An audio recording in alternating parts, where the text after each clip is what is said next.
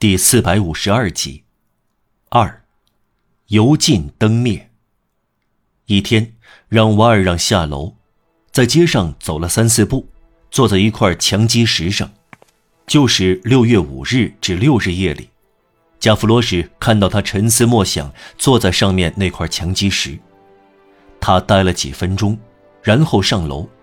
这是挂钟的最后一次摆动。第二天，他出不了家门；第三天，他起不了床。女看门人给他准备蹩脚的饭餐，一点白菜或几个马铃薯，加点肥肉。他瞧了瞧褐色陶盆，感叹说：“昨天您可没有吃东西，可怜的好人。”吃了，让瓦尔让回答：“盆子满满的。”看看水罐吧，是空的。这说明您喝了水，这不说明您吃过东西。那么，让瓦尔让说：“如果我只想喝水呢？”这叫口渴。不同时吃饭，就叫发烧。我明天吃吧，或者等到圣三节再吃吧。干嘛今天不吃呢？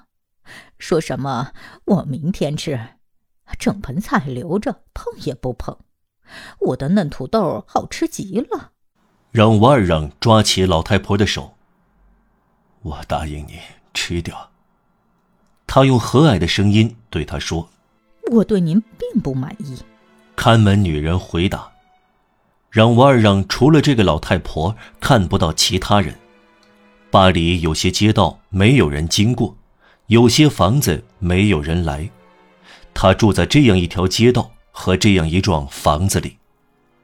他还能出门的时候，他在一个锅匠那里用了几个苏买了一个耶稣受难铜十字架，挂在床对面的一颗钉子上。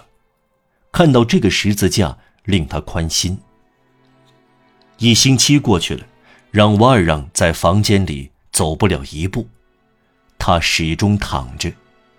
看门女人告诉她的丈夫：“上面那个老头起不了床，也不吃东西，活不长了。哦，那是伤心。啊，我脑子里总想他的女儿嫁的不好。”看门人以丈夫的权威口吻反驳。他有钱的话就请医生来，他没钱的话就没有医生，他没有医生的话就等死吧。他有医生呢，有医生，他也会死。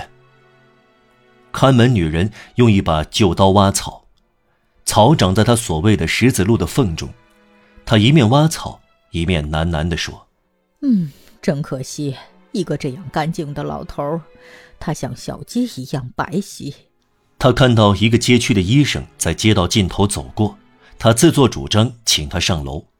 在第三层。嗯，您进去好了。老头不能下床，钥匙始终插在门上。医生看了让瓦尔让，问过情况。他下楼时，看门女人截住他：“怎么样，医生？您的病人病得很重。什么病？什么病都没有。”从外表来看，这个人失去了一个亲近的人，这就要他的命了。他对您说了些什么？他告诉我他身体很好。您还会来吗，医生？